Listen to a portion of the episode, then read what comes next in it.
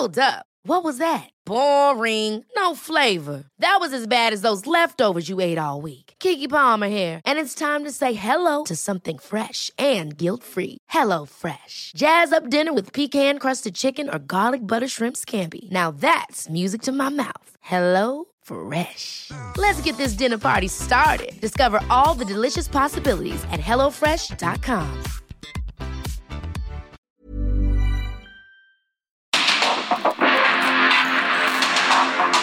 Porque el mundo actual no se entendería sin la economía, las finanzas y los negocios. Acompaña a Mario Maldonado, el columnista de negocios más joven y objetivo del periodismo financiero en su programa. Bitácora de negocios.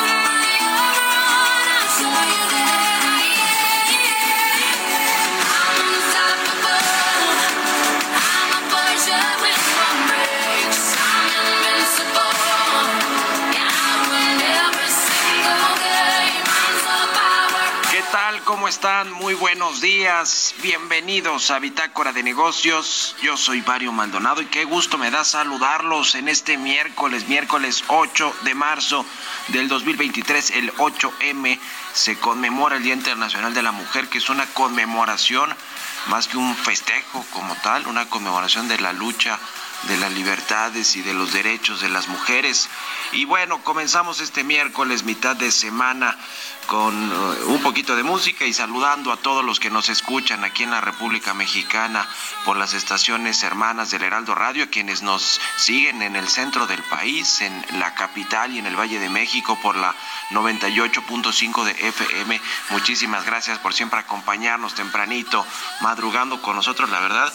Y a veces se los digo, eh, siempre tenemos muy buenos números de la audiencia y eso quiere decir que nos escuchan desde tempranito, así que muchas gracias para todos por, por madrugar, por despertar eh, pues temprano, que a veces no es tan fácil, incluidos nosotros, no se crea que, que después de estos más de tres años y medio que llevamos aquí en, esta, en este programa, pues no nos sigue costando todavía un poco de trabajo despertarnos. Pero bueno, gracias, gracias de verdad por, por seguirnos y acompañarnos. Eh, eh, a, quienes nos siguen también por las plataformas de internet, de radio por internet, o escuchan el podcast a cualquier hora del día. Muchísimas, muchísimas gracias a todos. Le decía que comenzamos este miércoles, como todos los días, con un poquito de música, también para ponerle buen humor, buena cara al inicio del día, y después le entramos a los temas ya de economía, finanzas, negocios, de política nacional e internacional. Estamos escuchando esta semana canciones de las mujeres más exitosas con su música en los últimos 10 años.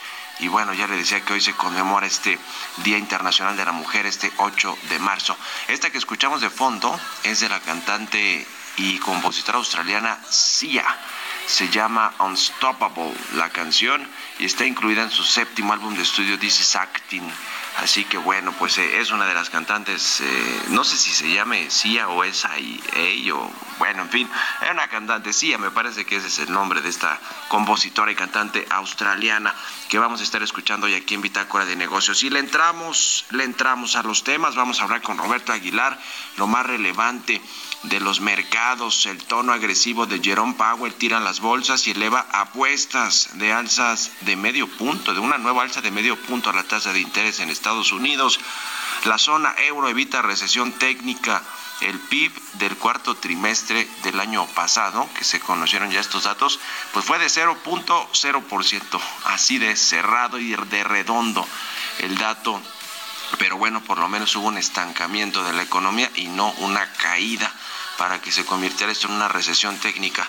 También los CETES a 28 días con tasa de 11.19%, no vista desde el 2001. La verdad es que ahorrar en instrumentos de estos eh, CETES y algunos otros instrumentos gubernamentales, pues es una buena idea ¿eh? por los rendimientos que están generando. Así que si haya ahorros y no quiere eh, meterle mucho riesgo, los CETES siempre son, eh, o más, o, más, bien no meterle riesgo a las inversiones, los CETES son una opción sin duda alguna hoy con estas altísimas tasas de interés. La Fed además eh, pues ha debilitado un poco al peso ya en los últimos en las últimas horas o el último día está ya por arriba de las 18 unidades el tipo de cambio 18.13 cerró ayer. Le vamos a entrar a estos temas, vamos a hablar eh, pues también sobre todo este asunto del 8M, vamos a platicar con eh, Sony Villa, Sony Villa, que es socia fundadora del Centro de Investigación eh, y Economía Presupuestaria. Eh, vamos a hablar precisamente sobre el empleo en las mujeres, los salarios, todo este asunto de la equidad de género en el mercado laboral.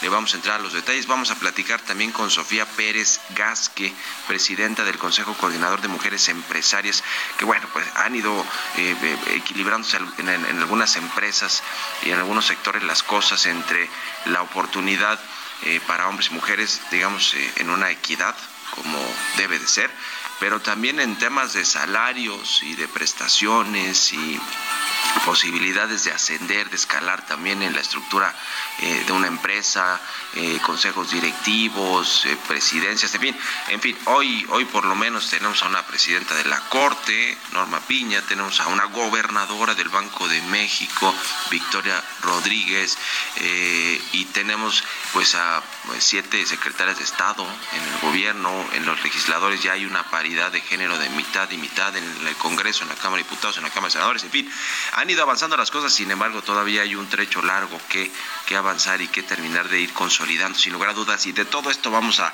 a entrarle hoy a los temas eh, en, este, en este día, en este miércoles 8 de marzo. Así que quédense con nosotros aquí en Bitácora de Negocios, le vamos a entrar estos y otros temas que tienen que ver pues, con el contexto de las eh, disputas o diferencias entre México y Estados Unidos por varios temas comerciales, ya sin tocar los asuntos de eh, política y de seguridad, porque vaya que este asunto de Tamaulipas y los jóvenes secuestrados, cuatro jóvenes estadounidenses y dos asesinados muy lamentablemente, pues ha puesto a México otra vez en el ojo del Congreso de Estados Unidos de la Casa Blanca con respecto a lo que sucede aquí con los cárteles de la droga, con la violencia, con el control que tienen de muchos territorios en México. En fin, le vamos a entrar a todos estos temas hoy aquí en Bitácora de Negocios, así que quédense con nosotros en este miércoles 8 de marzo. Vamos al resumen de las noticias más importantes para comenzar este día con Jesús Espinosa.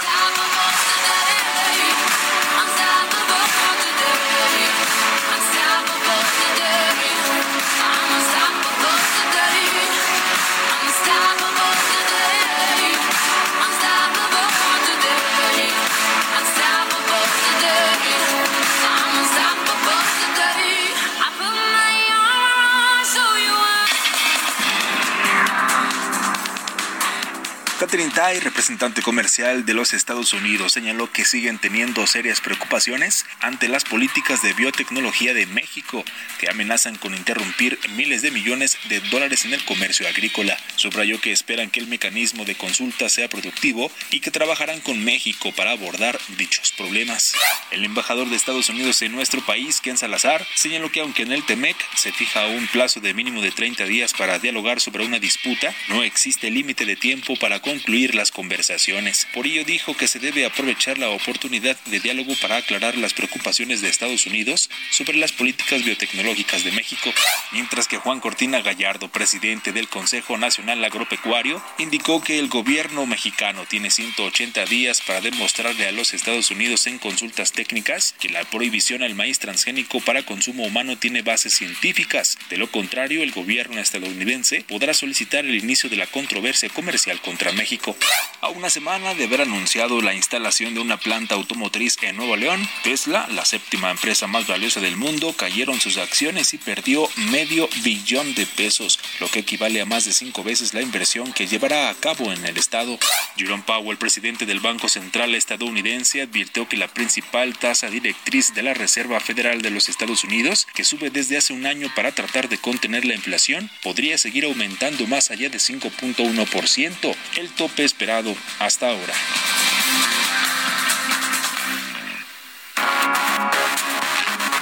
El editorial.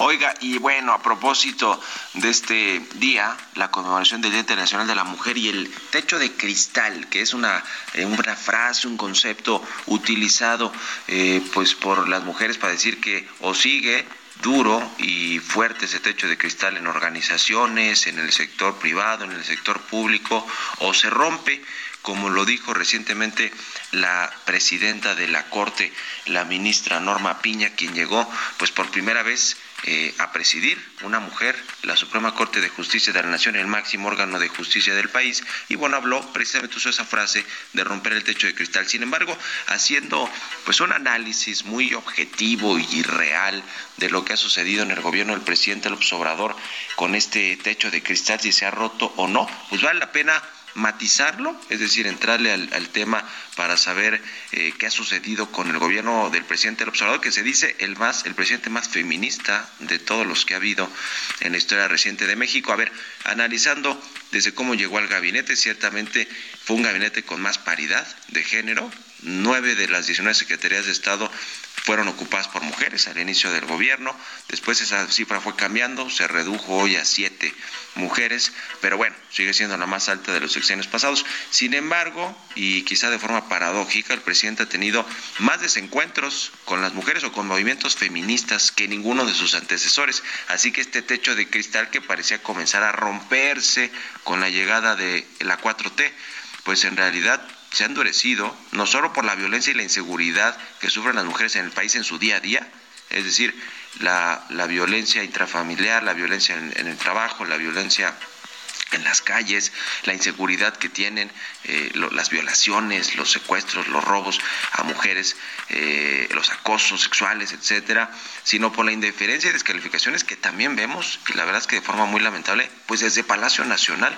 Mm, eh, el, el caso de la ministra presidenta me parece uno muy particular sobre los señalamientos que ha hecho el presidente del observador a la ministra de la Corte, no solo por supuestamente pertenecer a esta la conservadora de, eh, de México y de los eh, poderosos y de los partidos de oposición y etcétera, sino pues porque ha dicho muchas frases que aunque el presidente diga que no son machistas, pues así parece, ¿no? El hecho de cuando dijo la señora presidenta de la Corte para hablar en plata está por mí en ese lugar, dijo después que los medios tergiversamos esa, eh, esa frase y que en realidad se refería a que los gobiernos anteriores imponían al presidente de la Corte, pues se parece entonces, digamos, tomando en cuenta, haciendo válida esta réplica que hizo el presidente, pues pareciera que entonces estos 34 años de carrera que tiene Norma Piña en el eh, de carrera judicial no son suficiente argumento para presidir la Corte, sino que un hombre le consiguió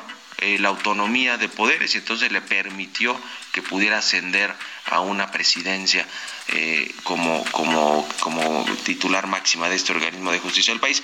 En fin, hay muchos otros ejemplos de, de, de machismo, de posible machismo dentro del gobierno del presidente López Obrador, que decía se dice el más feminista de la historia, pero por ejemplo en el plan B de reforma electoral se echan por tierra las acciones afirmativas para grupos vulnerables, principalmente en los temas de igualdad de género también las mujeres que hoy gobiernan nueve estados del país, pues alcanzaron estas aspiraciones legítimas y, qué bueno que hay nueve mujeres gobernando en los estados, pero porque pues, había reglas del INE muy claras en el tema de la paridad de género. ¿eh? Hoy, eh, hoy el plan de reforma electoral le da el autogobierno a los partidos para que determinen pues las reglas de paridad de género, eh, es decir, pues podría eh, cambiarse este asunto de que se tiene que proponer también a postular a mujeres eh, para, para, para este tema y que no solo vayan de relleno, sino que sean digamos, candidatas fuertes a competir por este puesto de elección popular.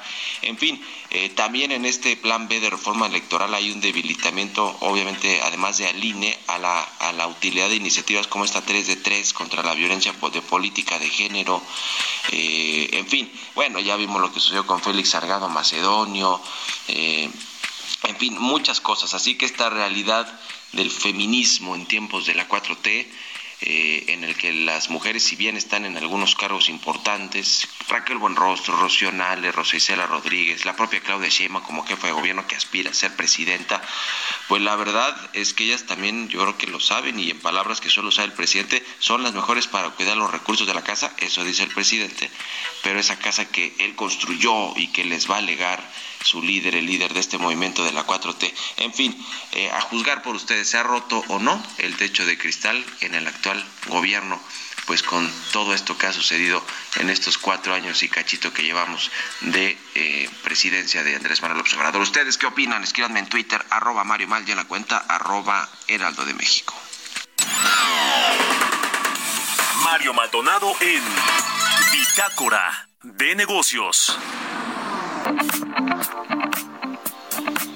La encuesta de City Banamex, la encuesta de expectativas, cómo viene con todos estos eh, pues, eh, indicadores importantes de la economía mexicana. Aquí le presento una nota con todo el reporte.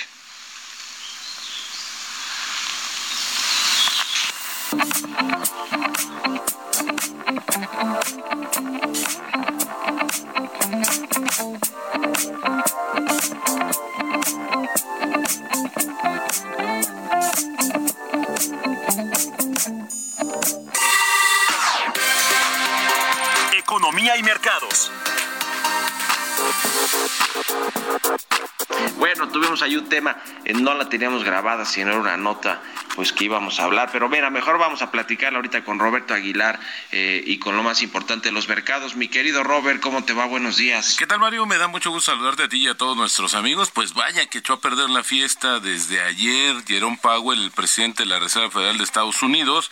Bueno, pues fue su primer día de comparecencia. Hoy es el segundo y había que estar porque en las bolsas justamente caían mientras que el dólar avanzaba después de los comentarios de, justamente de Jerome Powell a favor del endurecimiento monetario y bueno, pues al final del día esto permeó, Mario, en las apuestas que hay justamente de cuánto va a subir la tasa a finales, bueno, en unos cuantos días, en este mismo mes. Y bueno, pues de que teníamos 30% de probabilidades de que fuera medio punto porcentual, ayer subió a 70% la probabilidad. Y bueno, pues con esto la verdad es que hay más dudas de la dirección del rumbo que tomará la política monetaria en Estados Unidos. También te comento que por el otro lado, la zona euro libró la, libró la recesión técnica al reportar una tasa del PIB de 0.0% en el último trimestre del año pasado en comparación con el tercero y de 1.8% respecto al año anterior. Eso eh, eh, se compara justamente con las eh, estimaciones preliminares de 0.1% y 1.9% respectivamente que fueron publicadas justamente el 14 de febrero. Grecia, Malta y Chipre registraron un crecimiento trimestral de más del 1%, con caídas observadas en Alemania, Estonia, Italia y Lituania. Y bueno, pues la agencia, la agencia que mide justamente los indicadores económicos en Europa, Eurostat, dijo que el gasto público aportó 0.2 puntos porcentuales, la variación de inventario 0.1 puntos y el comercio neto un punto. Los negativos fueron el gasto de los hogares y la formación bruta de capital fijo. También te comento que, bueno, se dio a conocer una encuesta de Reuters que anticipa justamente que la inflación de México se habría moderado en febrero, aunque seguiría muy por encima de la meta oficial. Eh, el tema es que esto pues refuerza las perspectivas de que el Banco de México va a volver a subir la tasa de referencia a finales de este mes también, aunque a un ritmo menos eh, moderado, o por lo menos es lo que se creía antes de este tema justamente de la Reserva Federal. La mediana de las proyecciones de 17 participantes arrojó una tasa anual de 7.69% por debajo del 7.91% de enero.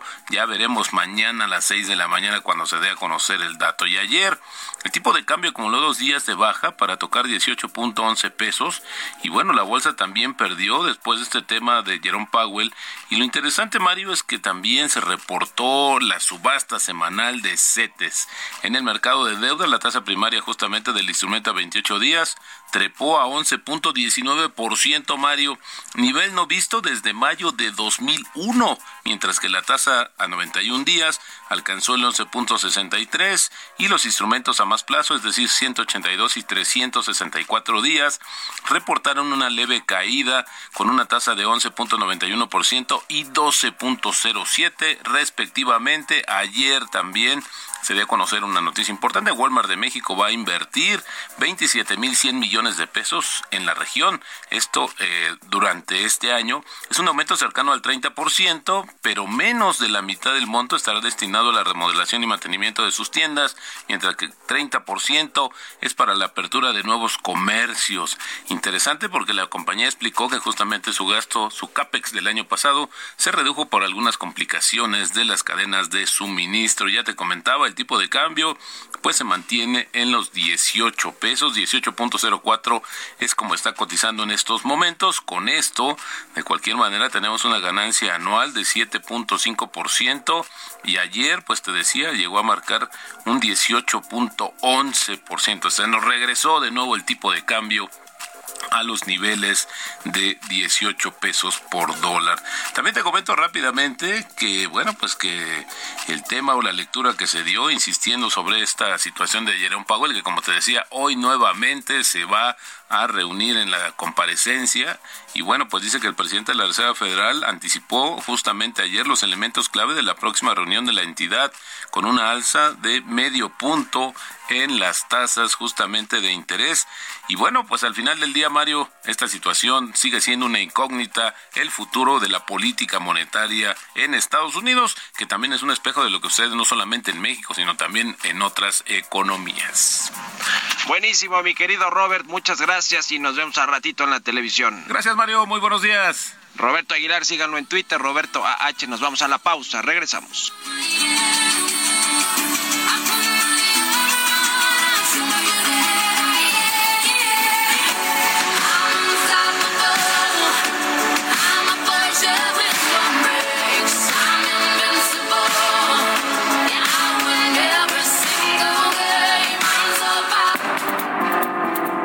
Momento continuamos con la información más relevante del mundo financiero en Bitácora de Negocios con Mario Maldonado. Regresamos.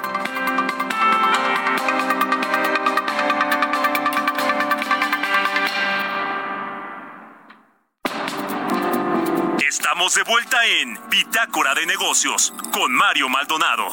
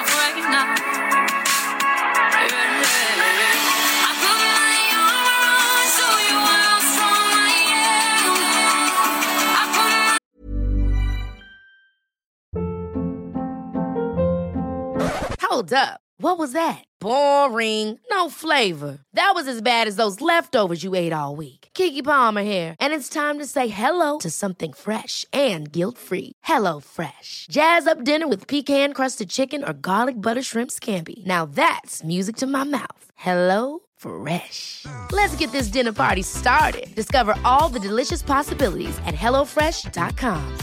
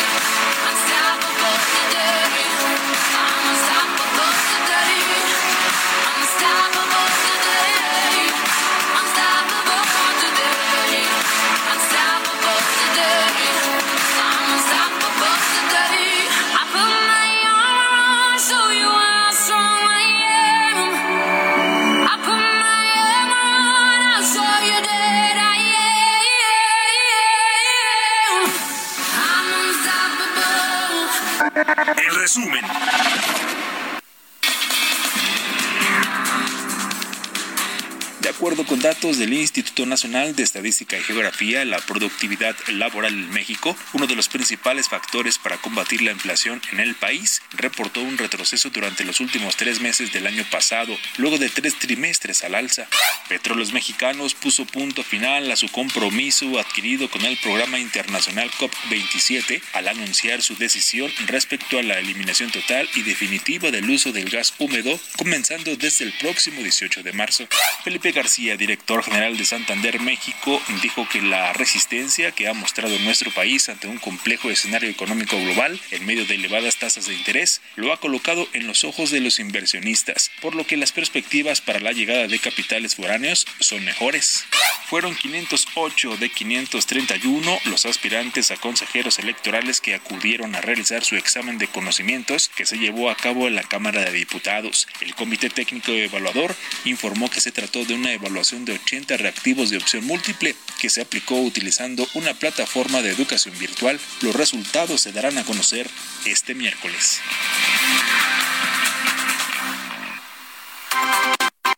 Entrevista.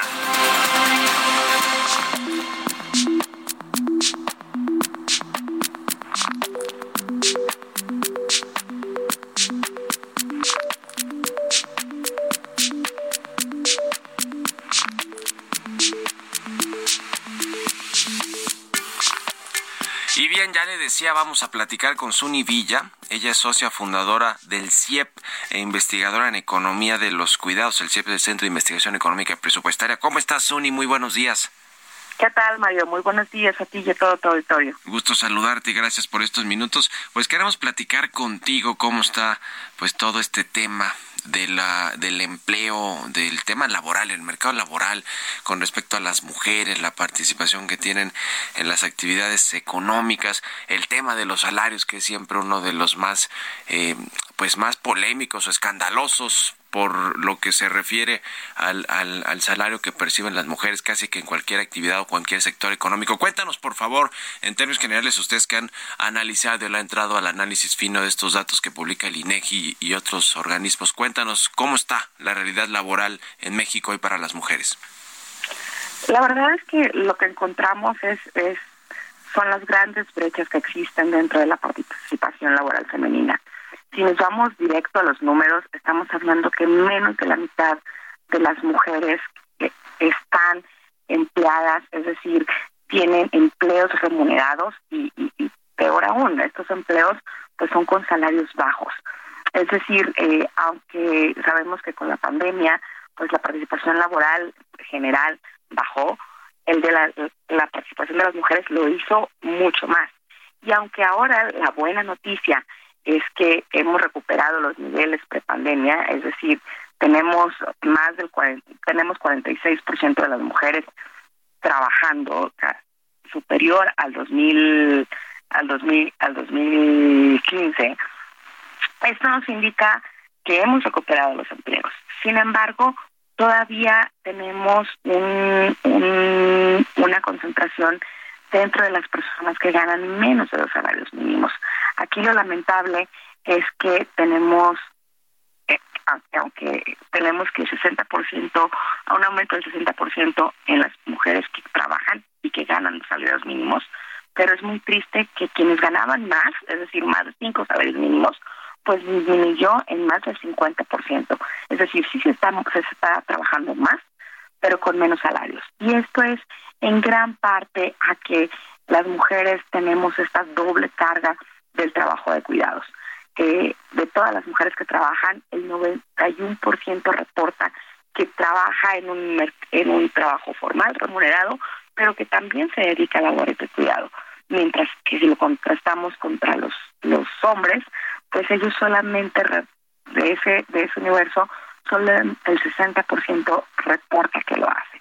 Es decir, la mayoría de las mujeres, o casi todas las mujeres, tienen esta doble carga de trabajo que impide que incluso puedan acceder a estos otros empleos remunerados con mejores sueldos y mejores salarios.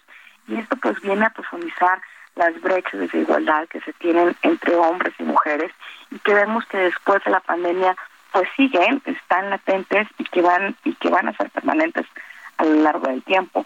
Y más aún, es, esta brecha y esta carga de cuidados y esta baja participación de las mujeres no solamente es una cuestión eh, de igualdad entre mujeres y hombres, sino son cosas que impactan al desarrollo, que impactan al país y que impactan a los bienes públicos que podemos tener acceso todas y todas ahora y en el futuro.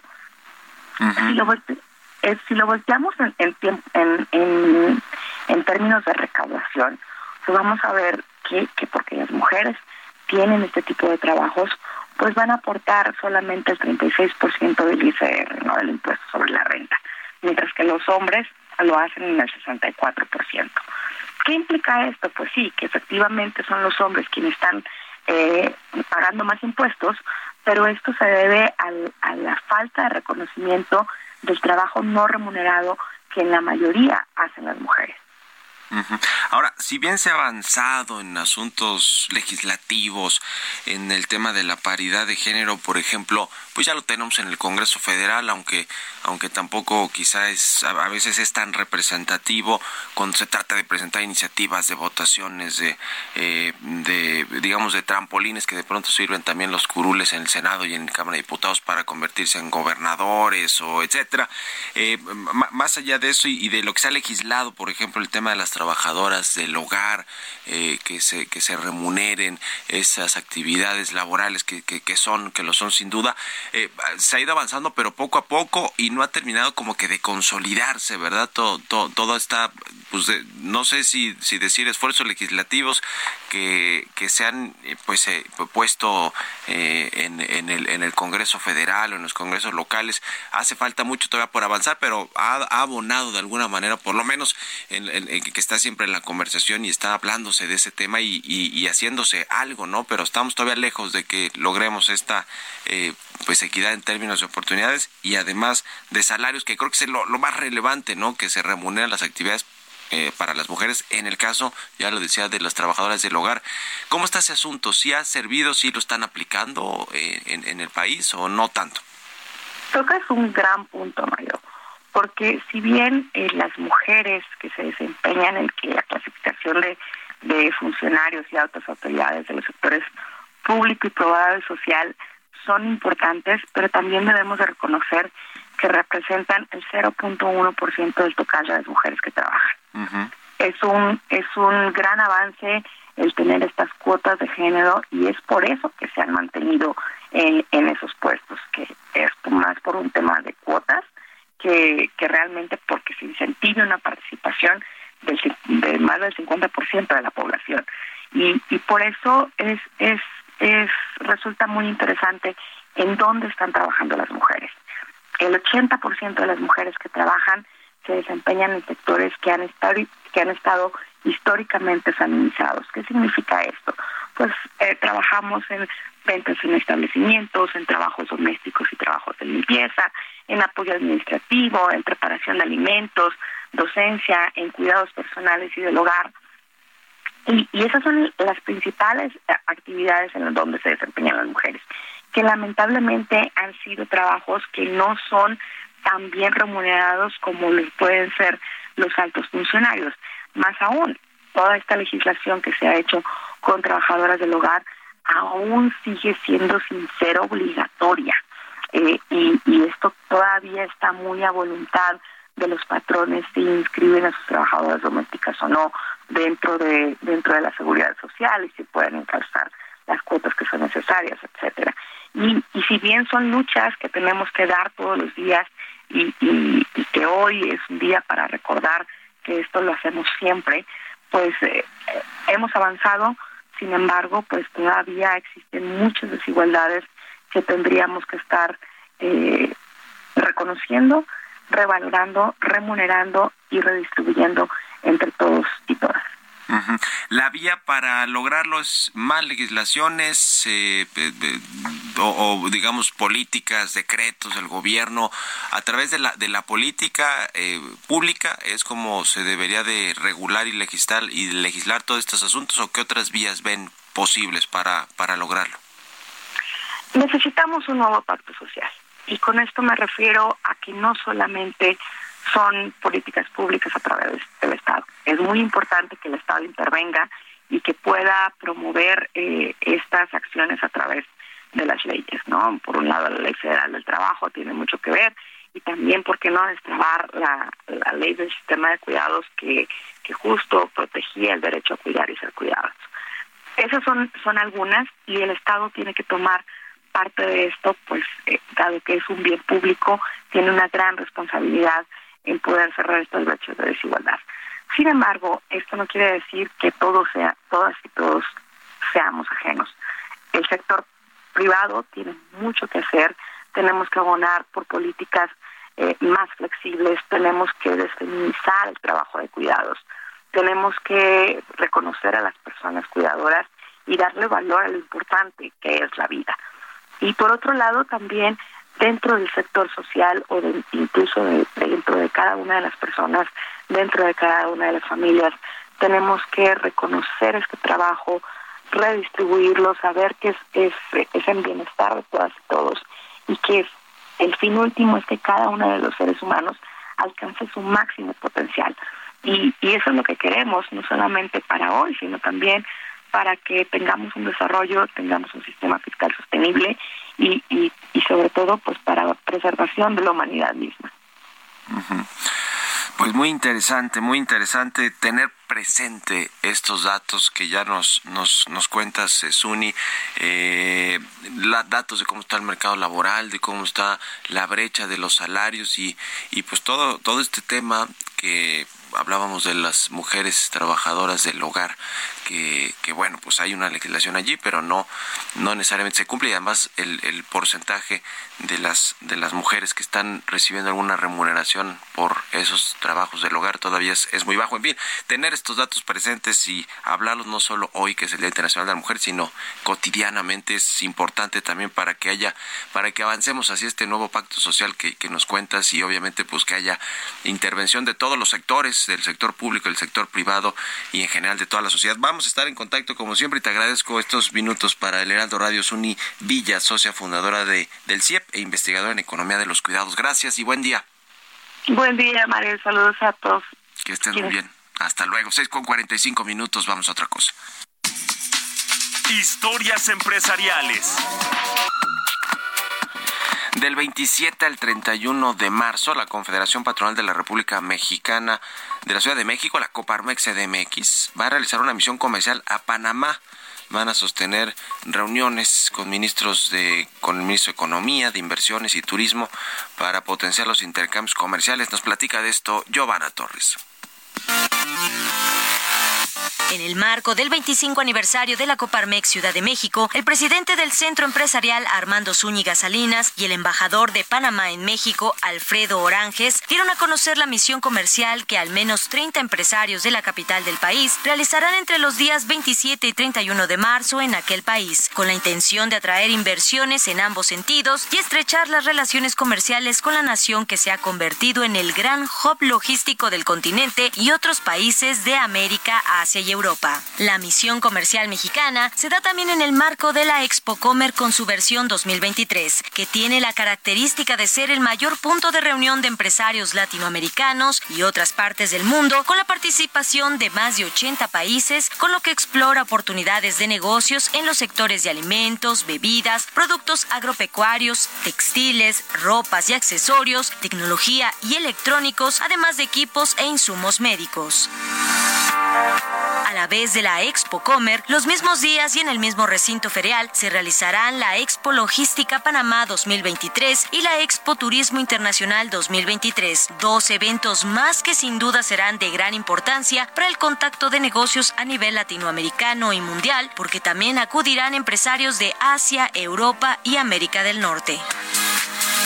Con esta misión encabezada por la Coparmex Ciudad de México, se buscará también el relacionamiento con autoridades del gobierno de Panamá, con toda la intención de promover no solo la posibilidad de que empresarios de la capital mexicana se asienten en aquel país, sino también que abran las puertas para que negociantes panameños y sus socios internacionales tengan oportunidades de inversión en la Ciudad de México. Para Bitácora de Negocios, Giovanna Torres.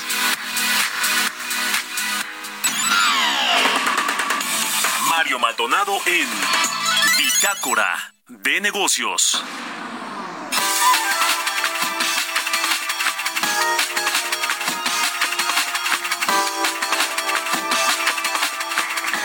Y bien, vamos a platicar ahora con Sofía Pérez Gasque. Ella es presidenta del Consejo Coordinador de Mujeres Empresarias. Aquí me da gusto saludar. ¿Cómo estás, Sofía? Muy buenos días.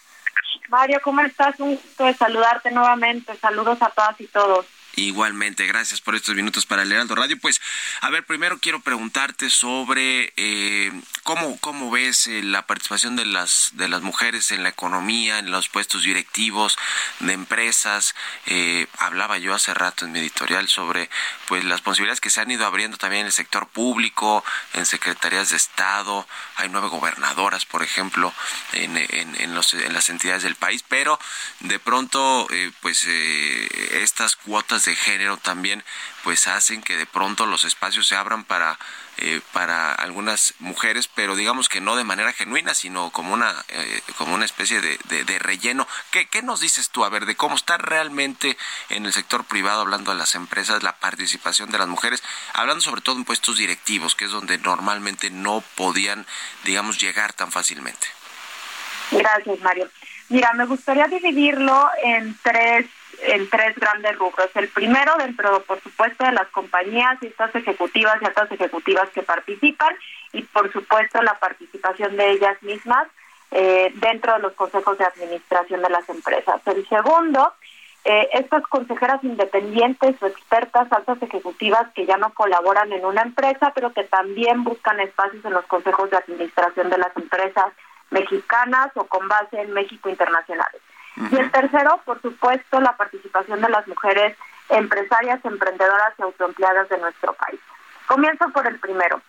Eh, dentro de las empresas mexicanas o con base en México que son internacionales, tenemos aproximadamente un 65% de participación de mujeres dentro de los puestos operativos o gerenciales de las empresas. Sin embargo, como lo sabemos, menos del 18% son altas directivas y radican en tres grupos fundamentales. Las directoras generales de recursos humanos, las de finanzas y por supuesto ahora esta nueva división de gestión de talento y empresas enfocadas a ESG o estos objetivos de desarrollo sostenible dentro de la agenda internacional.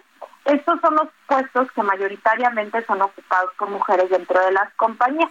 Y si bien no tenemos paridad, que es 50-50, hemos visto cómo ha crecido la participación de las mujeres ejecutivas en sectores donde antes no había. Por ejemplo, en México ahora la participación de las mujeres ejecutivas o ejecutivas en el sector energético, en el sector de la minería, pues va un aumento. Antes estaba en menos del 5% y ahora está aproximadamente en el 11%. Y entonces eso es un gran avance no solamente para las mujeres, sino para las empresas.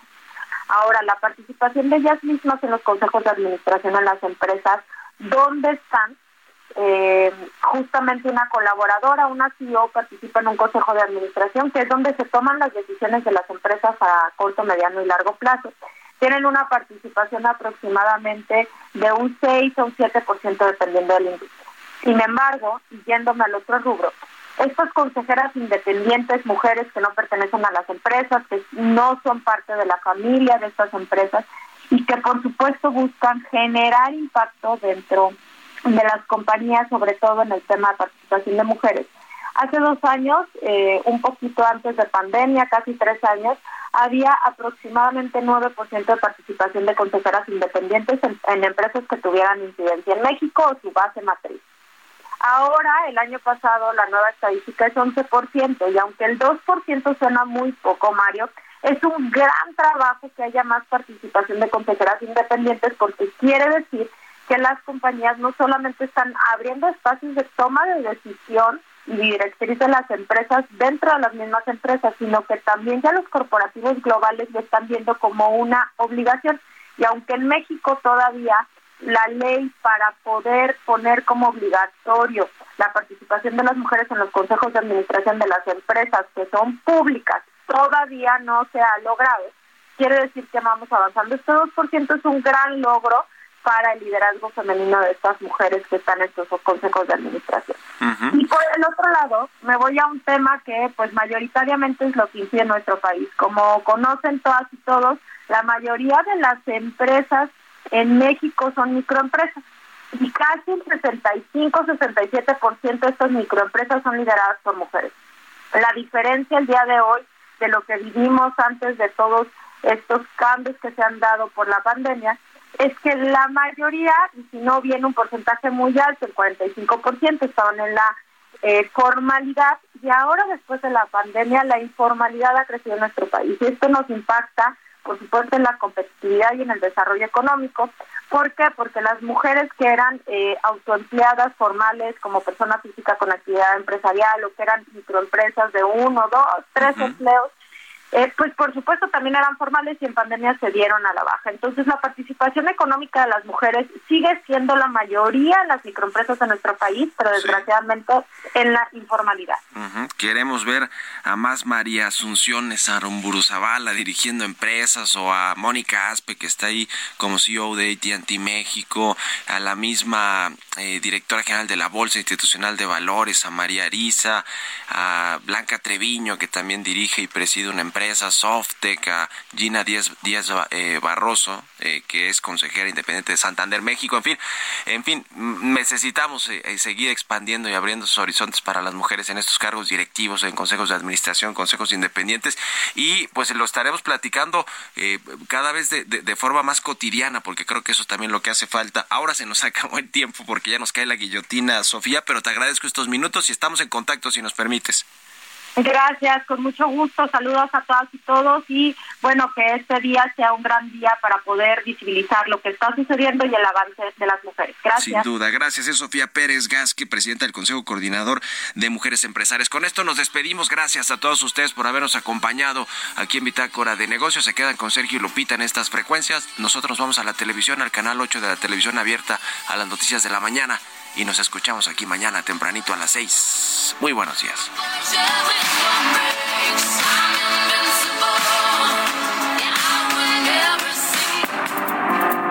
Esto fue Bitácora de Negocios con Mario Maldonado.